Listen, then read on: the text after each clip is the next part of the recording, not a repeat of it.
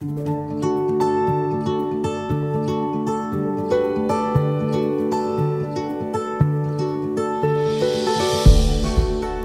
und herzlich willkommen zu einer neuen Podcast-Folge von Die Darmexperten. Mein Name ist Cornelia Führer, ich bin Ernährungswissenschaftlerin und diplomierte Ernährungsberaterin nach der traditionellen chinesischen Medizin. In der heutigen Folge wollen wir den Zusammenhang zwischen Allergie und Darm etwas näher betrachten. Unser Darm ist ja die zentrale Aufnahmestelle, wenn es um die Absorption von Flüssigkeiten und Nährstoffen geht. Die Darmschleimhaut stellt neben der Nasen-, Mund- und Magenschleimhaut eine der ersten Barrieren des Körpers gegen äußere Einflüsse dar. Aber nicht nur diese mechanische Schleimhautbarriere spielt eine Rolle, denn auch für die zelluläre Immunabwehr ist der Darm von großer Bedeutung. Denn 80 Prozent unserer Immunzellen sitzen im Darm.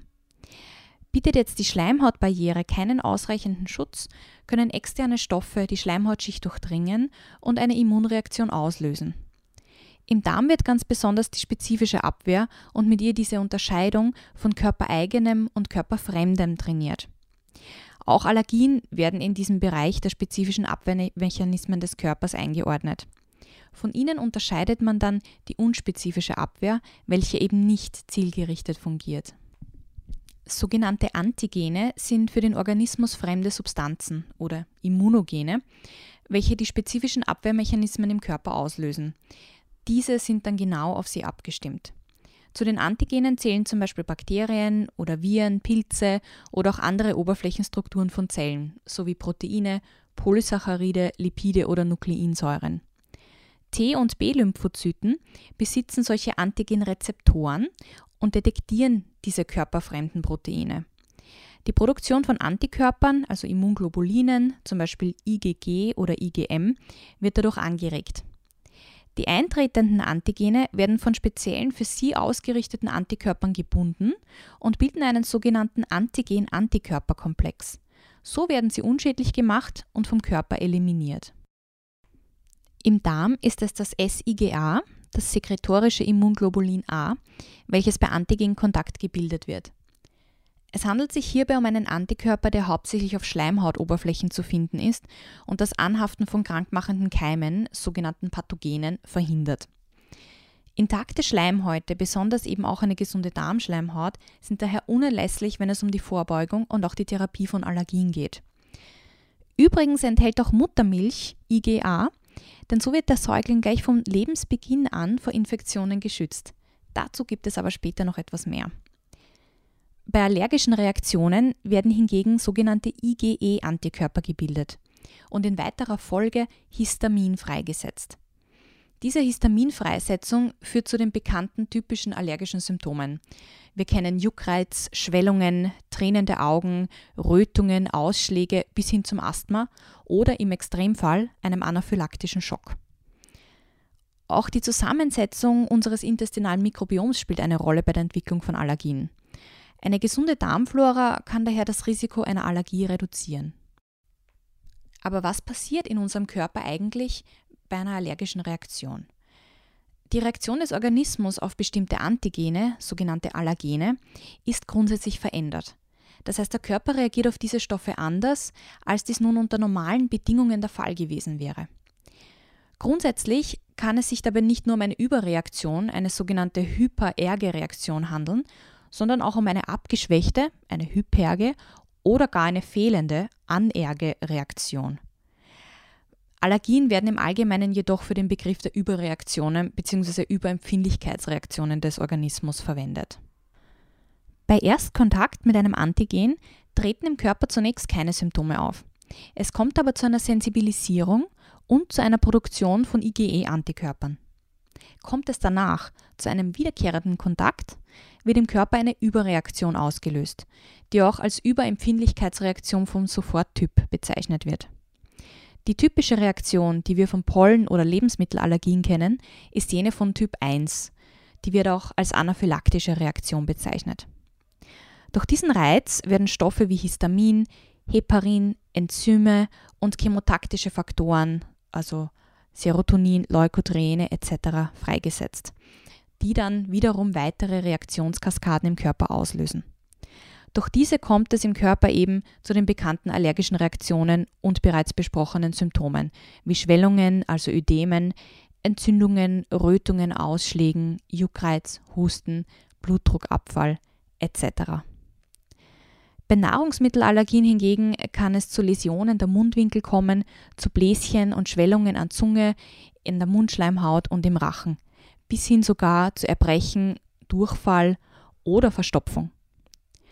Chronische Symptome einer Nahrungsmittelallergie können eine Gastritis, Colitis oder chronische Hautleiden, aber auch einfach eine wiederkehrende Migräne, generelles Unwohlsein oder Müdigkeit sein. Normalerweise bleiben diese Reaktionen auf bestimmte Areale des Körpers begrenzt.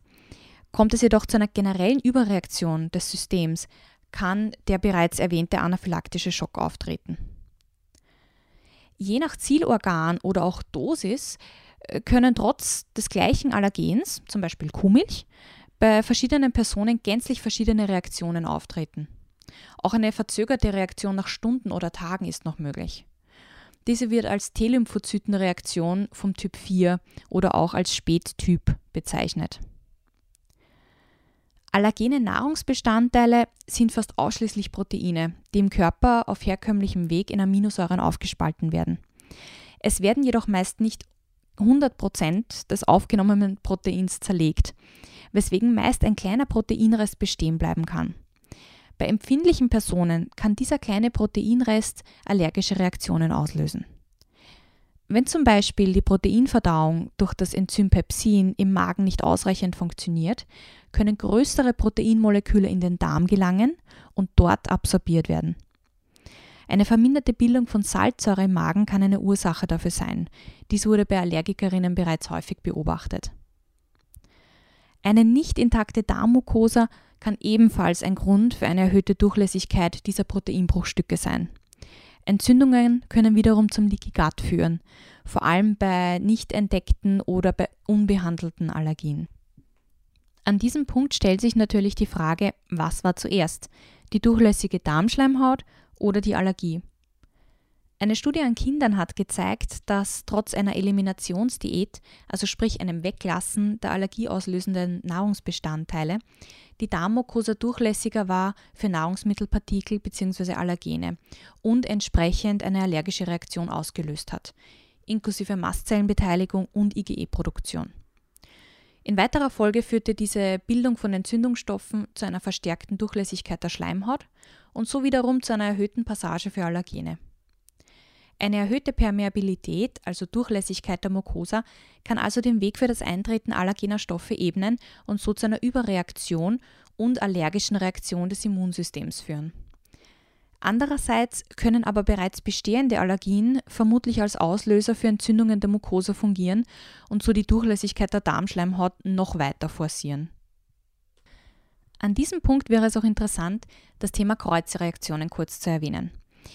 Aufgrund gemeinsamer Antigenketten kann bei dem Vorhandensein beispielsweise einer Pollenallergie auch eine Reaktion auf gewisse Lebensmittel bestehen.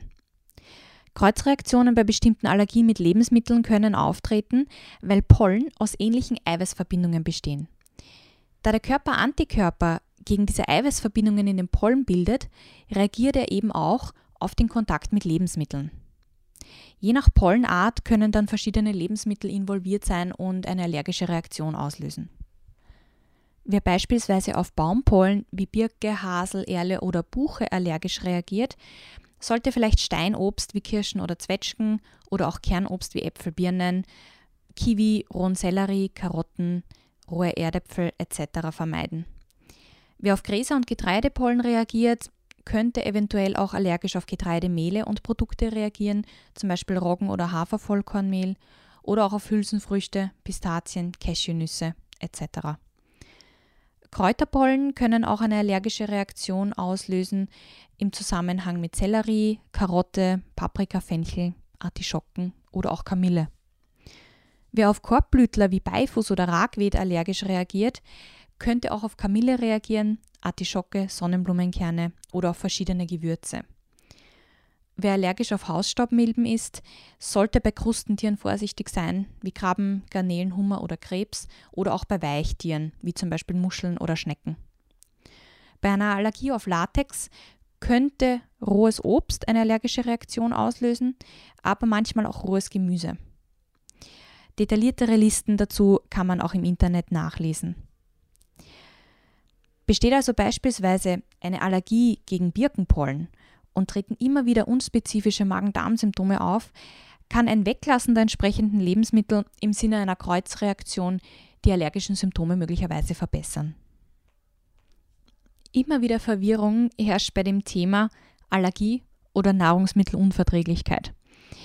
Trotz eines relativ ähnlichen Beschwerdebildes, wie zum Beispiel Bauchschmerzen, Blähungen, Durchfall oder Verstopfung, muss man ganz deutlich zwischen einer Nahrungsmittelunverträglichkeit und einer Allergie unterscheiden. Bei einer Allergie kommt es immer zu einer Überreaktion des Immunsystems auf gewisse Proteinbestandteile der Nahrung, sogenannte Allergene. Wie vorher bereits erklärt, werden hier Antikörper gebildet, die Allergene sind involviert und eine Histaminfreisetzung findet statt. Im Gegensatz dazu findet bei einer Nahrungsmittelunverträglichkeit keine Reaktion des Immunsystems statt. Meist liegt dieser nämlich ein Enzymdefekt zugrunde. Und ein weiterer Unterschied ist, dass bei einer Nahrungsmittelunverträglichkeit eine Reaktion bereits beim ersten Kontakt auftreten kann. Als Spezialfall wäre hier noch die Zöliakie zu erwähnen. Hierbei handelt es sich nämlich um eine Unverträglichkeit, bei der auch das Immunsystem involviert ist. Aber wie sieht nun der Zusammenhang zwischen unserem Darmmikrobiom und dem Vorhandensein einer Allergie aus? Die Zusammensetzung unseres Mikrobioms hat Einfluss auf alle Signalwege des Körpers. Kommt es zu einer Veränderung der mikrobiellen Darmbesiedlung, kann dies auch einen Einfluss auf die Immunreaktionen haben, im Speziellen auf die Hypersensibilität gegenüber Umwelteinflüssen, also Allergenen. 80 Prozent unserer Immunzellen sitzen im Darm. Kein Wunder also eigentlich, dass jene Faktoren, die einen Einfluss auf die Vielfalt und Diversität und auch die Menge der besiedelnden Bakterien des Darms haben, auch unser Immunsystem beeinflussen können. Eine Störung der Mikrobiomhomöostase, besonders in jungen Jahren, wird mit einer steigenden Allergieanfälligkeit assoziiert. Es wurde beispielsweise festgestellt, dass Kinder mit Milchallergie eine andere Mikrobiomzusammensetzung haben als gesunde Kinder einer Vergleichsgruppe. Das Auftreten oder Fehlen verschiedener Bakterienarten wird mit allergischen Reaktionen in Verbindung gebracht. Bakterienarten wie beispielsweise Bifidobakterien, zu geringe Mengen an Akkermansia mucinifila, Ruminococcus cnavus und Lachnospiraceae werden beispielsweise vermehrt mit dem Auftreten atopischer Dermatitis in Verbindung gebracht. Ein sehr früher Kontakt mit Clostridium difficile und eine geringe Diversität von Bacteroidetes stehen ebenfalls damit in Zusammenhang. Zu geringe Mengen an Akkermansia, Bifidobakterien und Fecalibacterium und im Gegenzug erhöhte Mengen an Candida und Rhodoturola werden mit dem Auftreten von Atopien und vermehrter Bildung proinflammatorischer, also entzündungsfördernder Metaboliten in Verbindung gebracht. Auch kann das Vorhandensein verschiedener Bakterienstämme möglicherweise mit dem Auftreten spezifischer Lebensmittelallergien zusammenhängen. Staphylococcus-Spezies zum Beispiel scheinen protektiv gegen allergische Reaktionen zu wirken. Werfen wir auch einen kurzen Blick auf den Einfluss der Darmbesiedlung und das sogenannte Window of Opportunity. Kaiserschnitt oder traditionelle Geburt, Stillen oder Formula, Stadt- oder Langkind, übertriebene Hygiene oder das Spielen im Schlamm. Alle diese Faktoren nehmen Einfluss auf unsere bakterielle Darmbesiedlung und das Immunsystem. Bereits mehrere Studien belegen, dass schon unsere Geburt einen Einfluss auf unsere Darmbesiedlung hat. Bei einer herkömmlichen vaginalen Geburt kommt das Neugeborene zuallererst mit den Vaginalbakterien der Mutter in Berührung, welche den Grundstein für die bakterielle Besiedlung des Mikrobioms legen. Kinder, die per Kaiserschnitt auf die Welt kommen, scheinen eine erhöhte Prävalenz für eine Allergieentwicklung zu haben, als jene, die auf herkömmlichem Weg geboren werden.